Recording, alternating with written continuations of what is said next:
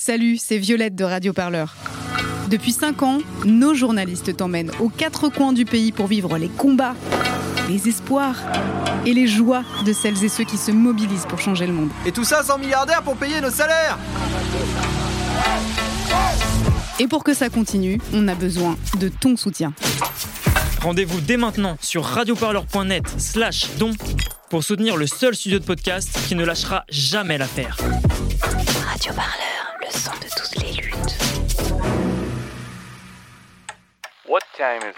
C'est l'heure de l'actu des luttes.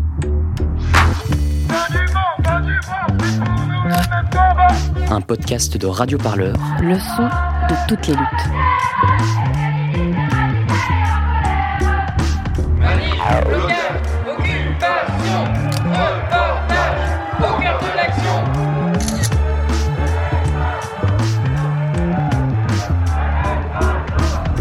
Entre flashball et lacrymo, Radio Parleur dans son micro.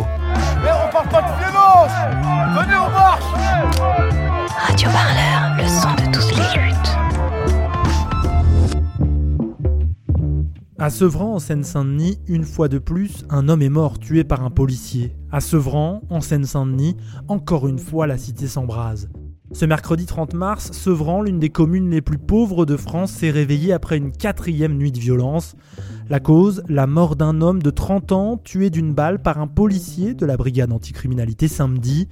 Un enchaînement, interpellation policière, décès, révolte qui s'est bien trop souvent répété ces dernières années dans les quartiers populaires. Un engrenage de violence qui questionne l'action de la police dans ces quartiers où une simple arrestation peut mal tourner. Des communes populaires où la police est souvent considérée comme une menace plutôt qu'une protection par les habitants et habitantes. Ce sujet, on vous en parlait déjà en 2020 dans l'actu des luttes. À Saint-Denis, Mathieu Anotin, maire PS fraîchement élu après des années de communisme, venait de faire adopter le doublement des effectifs et l'armement de la police municipale. Une décision qui confirmait déjà la militarisation des forces de police constatée en France depuis plusieurs années. C'est un reportage diffusé pour la première fois le 4 novembre 2020. Il est signé Pierre-Louis Collin et vous allez l'entendre, il n'a rien perdu de son actualité. Vous êtes à l'écoute de l'actu des luttes. Bonjour à toutes et à tous, chers camarades. Euh, moi, je m'appelle Anas Kazif, je suis cheminot, militant Sudrail Paris Nord. Je suis d'accord avec l'ensemble des camarades qui ont parlé de dissolution de la police nationale et de toutes les polices, qu'elles soient municipales, de la gendarmerie, des CRS ou autres. Euh, Lénine disait les deux institutions centrales. La première, c'est l'institution carcérale et la deuxième, c'est l'institution policière. Toutes les deux sont des institutions coercitives de cet État-là. Et c'est ça la réalité. C'est ce que fait euh, Monsieur Anotin, c'est simplement de commencer à se fournir un bras armé supplémentaire demain pour pouvoir réprimer euh, euh, les- les Dionysiennes et les Dionysiens. Et ça, il faut être vent debout. Et c'est tout ça, chers camarades, ce n'est pas juste l'histoire de la police municipale de Saint-Denis, c'est tout ce qui est en train de se jouer. C'est aussi l'histoire de la lutte des classes, camarades. Ils essayent d'avancer un pas après l'autre. Mais il va falloir qu'on soit vent debout, et il va falloir qu'on soit unis dans la prochaine période, parce qu'ils ne pourront pas y échapper. Emmanuel Macron, et que ça soit un autain ou tous ces sbires, toute cette bourgeoisie de merde, elle va le payer cher parce qu'on est marqué au fer rouge. On a été marqué au fer rouge par cette crise sanitaire, par la crise climatique, par leur guerre, par cette bourgeoisie. On a été marqué au fer rouge et je vous le dis, je ne sais pas quand est-ce que sera l'étincelle, mais à un moment donné, quand l'étincelle va arriver, bon courage pour eux, c'est nous qui prendrons le pouvoir derrière. Merci. Et laissez les chichas ouvertes pour ta bosse. Alors, je m'appelle Amel et euh, je travaille à la mairie de Saint-Denis et je suis au syndicat Sud. Alors, on est le, 10 sep- euh, le 9 septembre ou le 10 septembre. on est le 10 septembre. On est devant l'hôtel de ville de la mairie de Saint-Denis euh, qui est, est passé euh, d'une mairie PC à une mairie PS. Donc, il y a des nouvelles politiques qui se mettent en place, notamment l'armement de la police municipale qui est décidé ce soir au conseil municipal. Et euh, est-ce que tu pourrais me dire du coup pourquoi est-ce que tu es contre l'armement de la police municipale? Pourquoi est-ce que c'est une mauvaise décision? Parce que c'est dangereux, parce que c'est dangereux pour la population. Déjà, on voit que la police nationale, euh, il y a euh, euh, des Adama Traoré qui se font tuer, euh, il y a des Théo qui se font violer, il y a des contrôles aux faciès systématiquement. C'est très anxiogène, ça fait plein de victimes. Quand on arme de flashball des policiers municipaux qui n'ont pas été recrutés, pardon, qui n'ont pas été recrutés pour ça à l'origine, déjà, je pense que je pense que on risque d'avoir des cow-boys. Je suis désolée de dire ça, mais je pense que c'est c'est aussi un risque. Mais en, dehors de ça, le fait d'armer de, des gens et d'aller dans les quartiers populaires, c'est de faire monter la tension dans des quartiers qui sont déjà sous tension parce que c'est des quartiers où en fait les gens n'ont pas de fric, c'est la misère et avec les deals, etc., ça va générer des règlements de compte et donc de la violence plus plus. Sur le fait que euh, des personnes se sentent en insécurité, il faut peut-être répondre aux origines de l'insécurité. Et les origines de l'insécurité, c'est quoi? Sani, en fait, c'est une ville de 120 000 habitants. Sani, c'est le port, c'est le port d'Île-de-France pour venir quand on est dans la galère. C'est comme Marseille. Il y, a une, sociologue qui travaille à la mairie et qui explique très bien que quand les gens arrivent à Saint-Denis, en général, ils sont pauvres. Au fur et à mesure, ils arrivent à trouver un boulot, ils arrivent à trouver un travail, ils scolarisent leurs gamins. Généralement, après, ils se barrent, mais c'est quand même un lieu d'intégration, d'intégration de la population. Si on commence à dire que à mettre des flashballs, des, flingues, etc., on est en train de criminaliser les, plus pauvres d'entre nous en général. Donc quand tu vas acheter tes clopes devant Carrefour, quand tu vas acheter tes brochettes, c'est des personnes qui n'ont aucun moyen de survie que ça. Et donc non seulement la municipalité d'avant avait, commencé à harceler par la police municipale les, euh, euh, sans-papiers qui, vivaient de, de, briques et de brocs avec des tasers. Voilà. Là, celle-là, elle a décidé d'aller encore plus haut. Et ça, je pense que c'est un, truc de communication. Donc, qu'est-ce que je dis aux personnes qui subissent des, agressions? C'est que bah, c'est la solidarité qui est la plus importante. Et que, à force que ce système capitaliste pourrisse toutes nos conditions de vie dans tous les sens de logement, etc., on se retrouve à demander des flics pour être en sécurité. Mais ça, c'est un chantage.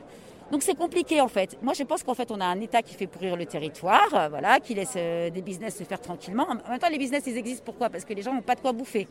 Donc on est euh, dans un truc qui est hyper contradictoire et la seule manière de répondre à ça c'est qu'il y a un mouvement social d'ampleur et sur les territoires mais aussi à l'échelle de la France, sur tous les droits sociaux, les manifs, tout ça. Donc aujourd'hui je suis ici, mais demain je suis au Gilet jaune, après-demain je suis au Dionysienne pour des questions féministes. Le 17 septembre, je suis euh, dans les manifs euh, syndicales et euh, voilà, pour moi, ça fait société, ça fait, ça fait contre-pouvoir. Puis après, si un jour on pouvait prendre le pouvoir et que ça devenait un, un municipalisme libertaire, ce serait parfait. Mais voilà, mais.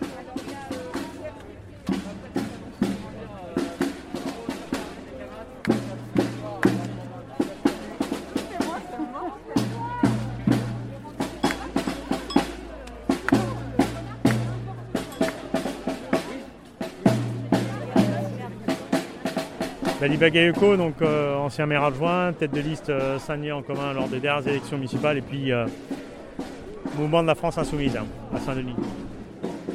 Est-ce que tu pourrais m'expliquer c'est quoi les conséquences de l'armement de la police municipale à Saint-Denis?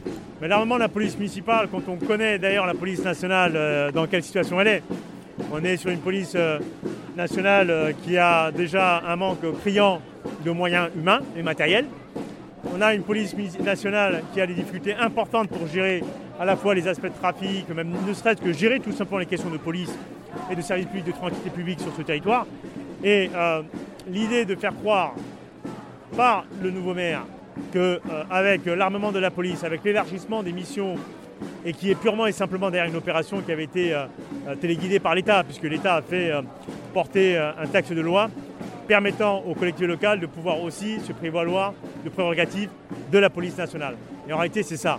Le vrai sujet, c'est que nous avons un désengagement de l'État assumé et que le maire, en prenant son décision, assume et entérine définitivement le fait que sur ce territoire, l'État ne sera pas inquiété et que ce sera bien sûr les Dionysiens qui paieront eux-mêmes leur propre sécurité. Et en ça, c'est-à-dire ce sont des choix budgétaires importants qui seront bien sûr euh, au rendez-vous. l'autre aspect, c'est que quid des questions de prévention, puis des questions éducatives? Elsa Triolet, qui euh, aujourd'hui est en mouvement, donc le personnel est en mouvement pour des questions de moyens insuffisants, pour les questions d'absence à la fois de moyens sur les crises sanitaires et compagnie. Absolument aucune réponse euh, de la municipalité sur le sujet. Sur les moyens qui ont été donnés d'ailleurs à Estrosi, à Nice, aucune intervention du maire actuellement en responsabilité sur le sujet. Donc la question qui est posée, c'est une question assez simple.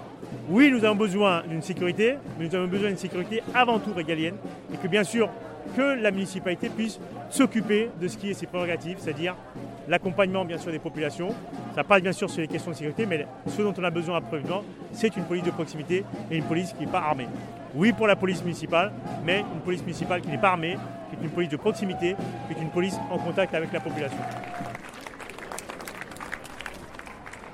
On fait société, et la meilleure manière que la société elle marche, c'est d'avoir du boulot, c'est d'avoir des droits sociaux, c'est d'avoir un logement, et c'est pas tout contraire. Et là, ils font tout le contraire. Ils mettent des drones pour aller euh, accompagner les expulsions, ils mettent des policiers armés pour accompagner les expulsions et contrôler les gens dans les quartiers populaires, et à la fin, on va tous se taper sur la gueule, ce sera le Far West. Et nous, on ne veut pas du Far West à Saint-Denis. Saint-Denis, c'est une ville populaire, et c'est comme ça qu'on gagnera. Voilà. Est-ce que tu peux te présenter? Oui, je m'appelle Alexis. J'habite à Cité d'Ourdin, à Saint-Denis, et je suis chauffeur de bus à Playel. C'est un dépôt de RATP euh, à Saint-Denis aussi. Est-ce que tu pourrais me dire pourquoi est-ce que tu es là? Bah, je suis là parce que j'ai entendu parler que le maire, euh, le maire PS euh, Anotin, récemment élu, veut donner des armes de guerre en fait à la police municipale. La police municipale sur le territoire a fait déjà bien de la merde, si je puis m'exprimer ainsi, à savoir bah, c'est toujours euh, fort avec les faibles. Hein. C'est euh, les, vendeurs à la sauvette qui ont euh, comme seul gagne-pain de vendre des cartes téléphoniques ou des cigarettes ou des, accessoires, des trucs comme ça. Bah, c'est s'en prendre à eux, tu vois, comme si c'était, tu vois, des gens qui choisissaient leur sort et qui voulaient emmerder le monde, tu vois, en fait, en vérité. Et donc voilà, bon, Anotin, il veut filer, il veut filer des armes, drones LBD, pétards, carrément des flingues hein, euh, à la police municipale. Donc ça, c'est euh, la raison du rassemblement d'aujourd'hui. Et est-ce que tu pourrais me dire pourquoi est-ce que c'est une mauvaise idée d'armer la police municipale? Bah, euh, Une mauvaise idée, ça dépend pour qui. En fait, pour eux, moi, je pense qu'ils savent ce qu'ils font. Moi, je suis pas là pour lui dire c'est une mauvaise idée parce que je pense qu'il est très conscient de ce qu'il fait et je suis là pour participer au rapport de force qui seul, en fait de fait lui interdire, peut lui interdire de, peut le renvoyer chez lui quoi, dans ses pénates quoi. Euh, c'est le rapport de force qui fera qu'ils abandonneront ce genre d'idée. C'est de notre point de vue à nous, par contre. De, son point de vue, c'est une bonne idée. c'est la politique qui veut. De notre point de vue à nous, évidemment, c'est une mauvaise idée parce que c'est préparer les bavures de demain, tout simplement. Tu mets des armes, euh, tu, répands des armes sur un territoire, bah demain elles seront utilisées, donc tu auras des morts. Et ça, euh, nous, on n'en veut pas, parce que c'est nous qui serons de l'autre côté euh, des armes. Et je te dis, pour lui, c'est pas forcément un mauvais calcul, parce que c'est la violence, c'est la peur, et ils en ont besoin pour asseoir leur pouvoir, ces gens-là, de la violence et de la peur.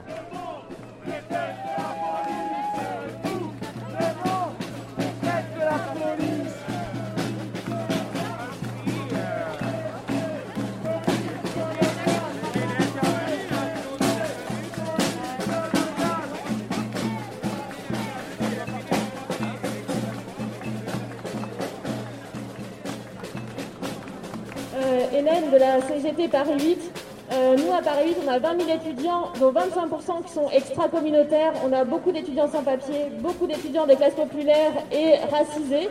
Euh, il y en a beaucoup qui sont harcelés par la police de Saint-Denis. Pour, pour, exemple, on a eu un millier d'étudiants qui euh, nous disaient ne pas manger pendant le confinement et qui ne nous faisaient pas de distribution alimentaire à cause de notre police. Voilà, donc on a signé l'appel pour dire qu'on en a marre que nos étudiants soient harcelés par notre police municipale.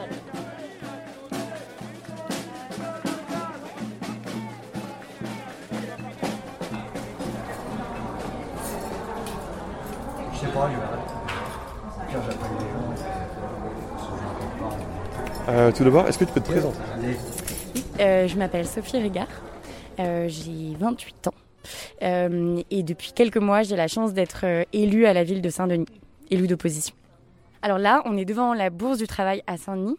Et on est là parce que euh, après un rassemblement qu'on a euh, qu'on a fait il y a deux semaines euh, sur la question des violences policières et du risque des violences policières à Saint-Denis, on se rassemble avec différents collectifs qui étaient signataires de, l'appel au rassemblement. Et là, après cette assemblée, on s'organise ensemble, on discute et, et on, on monte une mobilisation ensemble sur Saint-Denis. Sur Saint-Denis, il y a un nouveau maire euh, qui s'appelle Mathieu Anoutin, euh, qui a une étiquette euh, PS et une majorité avec des adjoints en génération aussi. Et on a été assez surprise, surprise et surpris de voir que en septembre, là, à la rentrée, ils considéraient que la priorité à Saint-Denis c'était la question de sécurité. Alors que on est en sortie de Covid, qu'il y a plein de jeunes qui sont au chômage, qu'il y a des gens qui sont en expulsion locative massive, que des gens peuvent plus payer les loyers, mais non, lui, c'était la sécurité. et donc, il décide d'armer la police municipale, mais pas euh, juste des armes type tonfa ou taser que les policiers, municipaux ont déjà. Euh, ils les arment avec des, ce qu'on dit des armes de catégorie B, c'est-à-dire des pistolets 9 mm et des flashballs. Euh, et par-dessus ça, euh, des brigades canines, euh, donc des chiens de défense policiers, l'augmentation des effectifs de police municipale, l'extension des horaires, etc. non seulement on crée une police municipale qui va agir exactement comme la police nationale avec euh, les travers qu'on connaît, euh, dans, euh, voilà, dans la manière de, dialoguer, donc de, ne plus dialoguer en fait avec les gens, utiliser la force systématiquement. Et, et ce, qui a été assez choquant de la part du, maire de, Saint-Denis dans le discours, enfin dans les, dans les échanges qu'on a pu avoir au conseil municipal au moment où on a voté, nous on n'a pas voté, mais au moment où les délibérations nous étaient proposées au vote, c'est que le maire de Saint-Denis considérait que les violences policières, ça pouvait être partout en France, sauf à Saint-Denis. Que ça n'arriverait pas. Que ça n'arriverait pas parce que euh, les policiers municipaux euh, sont formés. Or, on connaît tous les rapports qui, montrent à quel point les formations, Amnesty International, etc., à quel point les formations ne sont pas suffisantes.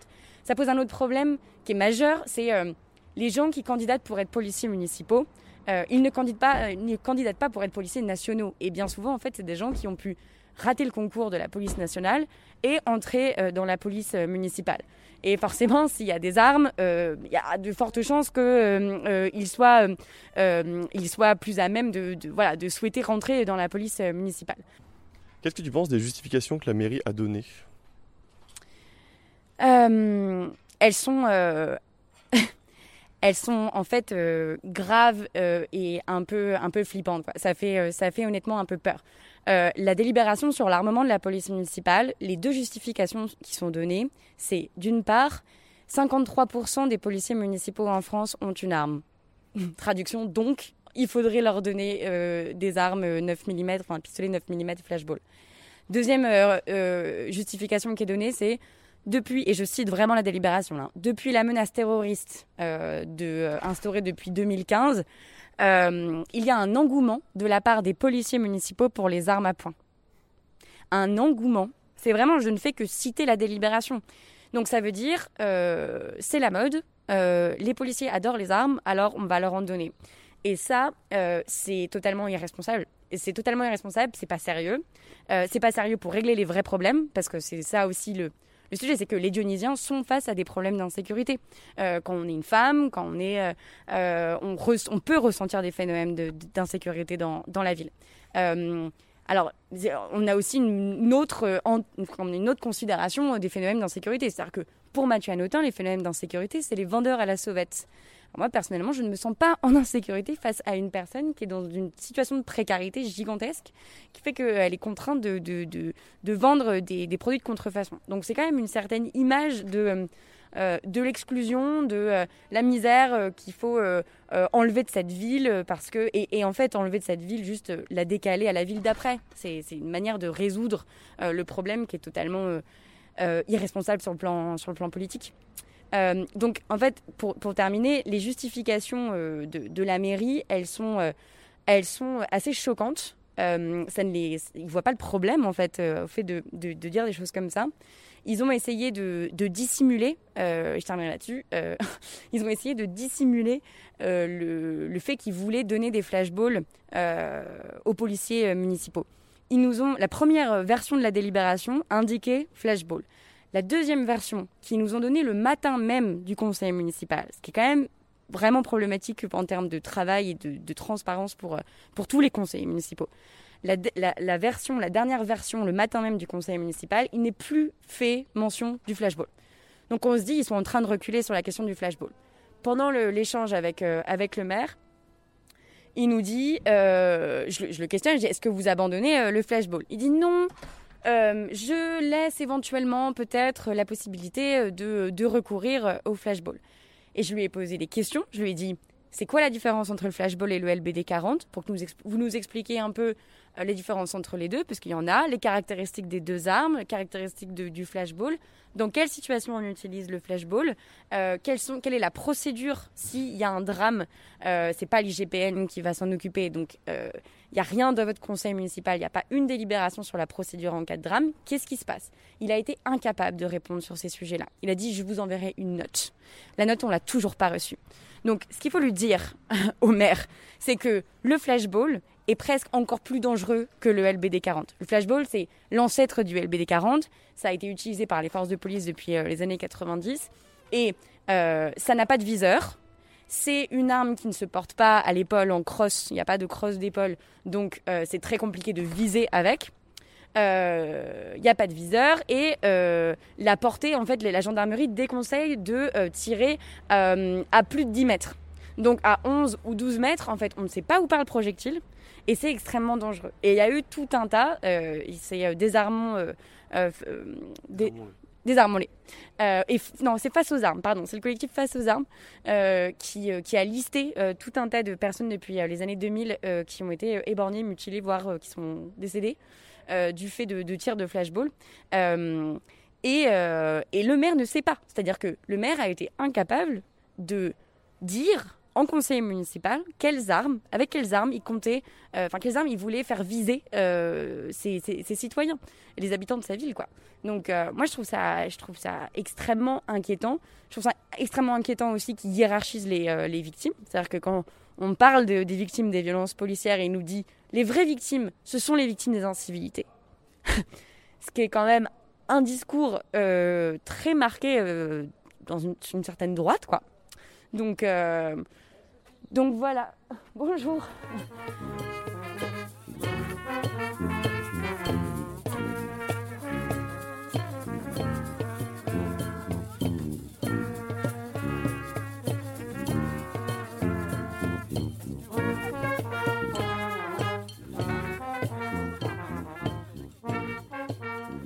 Oui, alors euh, je m'appelle Paul Rocher, je suis économiste et j'ai récemment publié aux éditions La Fabrique un livre qui s'appelle Gazer, mutiler, soumettre, qui porte euh, sur la politique ou l'économie politique des armes non létales. Donc les armes non létales, c'est mon sujet en ce moment.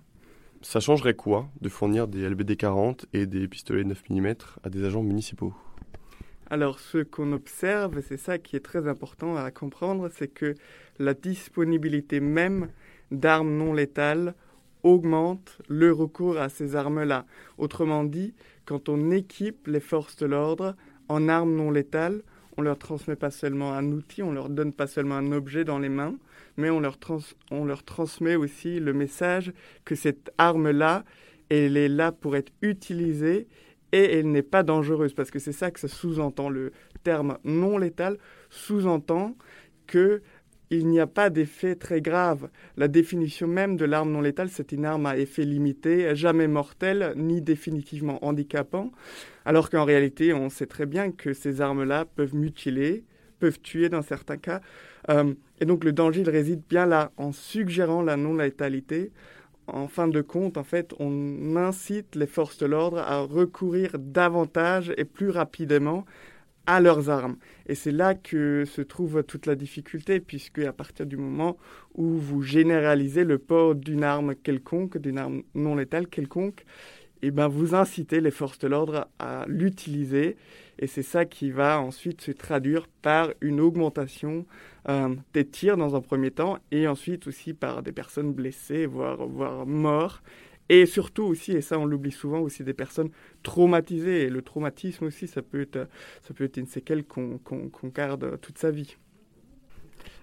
Alors, ce, qu'on observe, c'est alors ça, ça, revient un peu euh, régulièrement euh, quand, quand, quand c'est les élections municipales. Ce qu'on voit en ce moment aussi avec euh, la municipalité de Rennes, c'est qu'effectivement, il y a à nouveau des villes qui euh, veulent renforcer ou introduire un armement pour leur euh, police municipale. Alors dans le cas de Rennes, par exemple, on voit l'introduction du pistolet à impulsion électrique, donc ce qu'on appelle plus communément le taser. Euh, donc à, Saint-Denis, c'est le LBD 40 et, même visiblement des, pistolets individuels. Donc on a, on a cette tendance-là et qui, qui, qui, ne date pas d'aujourd'hui, mais qui, qui s'inscrit dans un contexte de glissement autoritaire, euh, ou, pour employer un concept un peu plus élaboré, d'étatisme autoritaire, qui euh, se reflète donc à la fois au niveau général, donc c'est ce que fait la France depuis une vingtaine, trentaine d'années, c'est de renforcer l'équipement, euh, enfin l'arsenal, les armes des forces de l'ordre, notamment du point de vue, notamment les armes non létales, mais ça se reflète aussi sur le plan municipal où on a de plus en plus de villes avec une police municipale qui, euh, de plus en plus souvent aussi, euh, est armée. Et donc ça s'inscrit aussi dans un ensemble, une tendance générale actuellement en France qui euh, mise de plus en plus sur des réponses répressives qui, du coup, sont particulièrement propices aussi à générer des violences policières. Et cela intervient dans un contexte où, et ça on l'a vu cet été, où en réalité, sur les 30 dernières années en France, il n'y a pas plus de violence, la France n'est pas devenue plus dangereuse. Donc, en réalité, là, on n'a pas de besoin, si, si on estime qu'à un moment, il y avait besoin de police, si on suppose ça, euh, bah actuellement, au regard des chiffres sur l'évolution de la dangerosité de vivre en France, eh ben, il n'y a, pas le moindre besoin d'augmenter ou d'équiper euh, des, polices municipales en, armes non létales. Donc, euh, ce qu'on observe en regardant le chiffre, c'est en quelque sorte un écart entre euh, des politiques répressives qui sont développées à la fois au niveau national et au niveau municipal, et l'absence d'un besoin pour ces politiques-là. Ce qu'on voit par exemple, je vais, je vais d'abord revenir sur un rapport de la Cour des comptes. La Cour des comptes a fait un rapport en 2019 sur l'armement de la police. Et elle constate un armement assez fort, une augmentation assez forte sur les cinq, sur cinq années, donc entre 2012 et 2017. Donc c'est sur une période assez courte. Et pourtant, sur cette période-là, eh ben, on a une augmentation dans toutes les catégories d'armement. Et l'augmentation la plus forte en dotation, c'est celle des armes non létales qui ont quasiment doublé en seulement 5 ans. Et pourtant, à nouveau, les chiffres que nous fournit la Cour des comptes sont des chiffres incomplets. Donc à nouveau, ça sous-estime la situation, ça, ça, ça, minimise en quelque sorte l'importance le, de l'armement euh, en France. Mais ce que je veux dire par là, en, en citant ces chiffres-là, ce doublement en seulement 5 ans, c'est que on observe en réalité un, un choix très explicite en faveur de réponses répressives.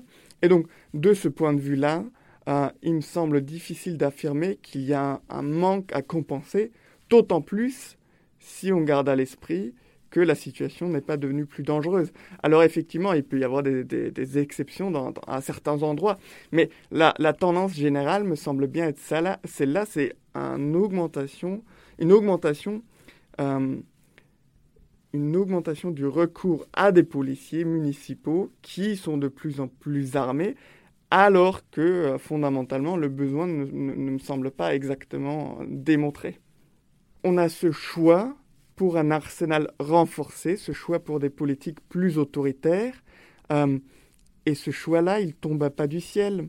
Euh, ce choix apparaît à partir des années 90, notamment en France, et cette période coïncide aussi avec la mise en place de plus en plus assumée de politiques néolibérales, donc de politiques qui fondamentalement visent à redistribuer,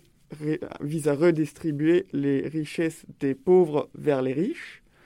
Donc c'est une situation qui est aussi particulièrement propice à, de la contestation.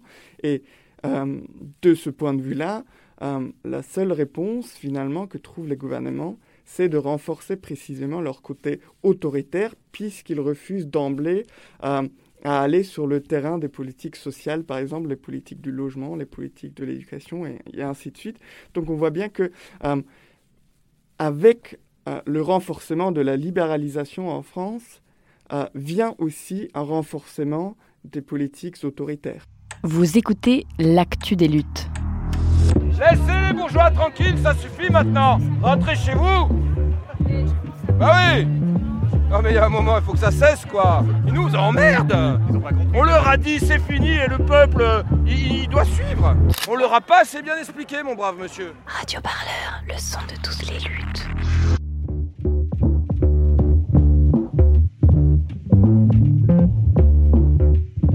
Le reportage de Pierre-Louis Collin réalisé en novembre 2020 pour revenir au présent et aux violences qui se déroulent depuis plusieurs jours à Sauvran mais aussi à Aulnay-sous-Bois et Tremblay en France. La police a interpellé plus d'une trentaine de personnes après quatre nuits d'émeutes et les autorités ont annoncé l'envoi de forces supplémentaires avec notamment le déploiement de la Brave. C'est la brigade de répression de l'action violente motorisée, une unité de maintien de l'ordre créée lors de la répression du mouvement des Gilets jaunes. Comme d'habitude, on va bien sûr continuer à suivre ces événements pour vous sur Radio Parleur. N'hésitez donc pas à nous suivre sur l'ensemble de nos réseaux sociaux et en vous abonnant à notre newsletter hebdomadaire La Lettre des Luttes et à tous nos flux de podcasts. Moi, je vous donne rendez-vous mercredi prochain pour un nouvel épisode de L'Actu des Luttes, le seul et unique podcast de reportage qui vous emmène chaque semaine au cœur des mouvements sociaux. Salut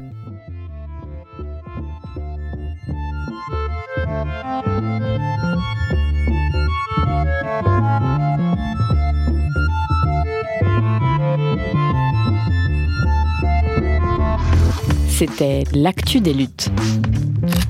Un podcast de Radio Parleur. Le son de toutes les luttes. Pour ne rien rater, abonnez-vous sur vos applis de podcast Et toutes les plateformes de streaming musical.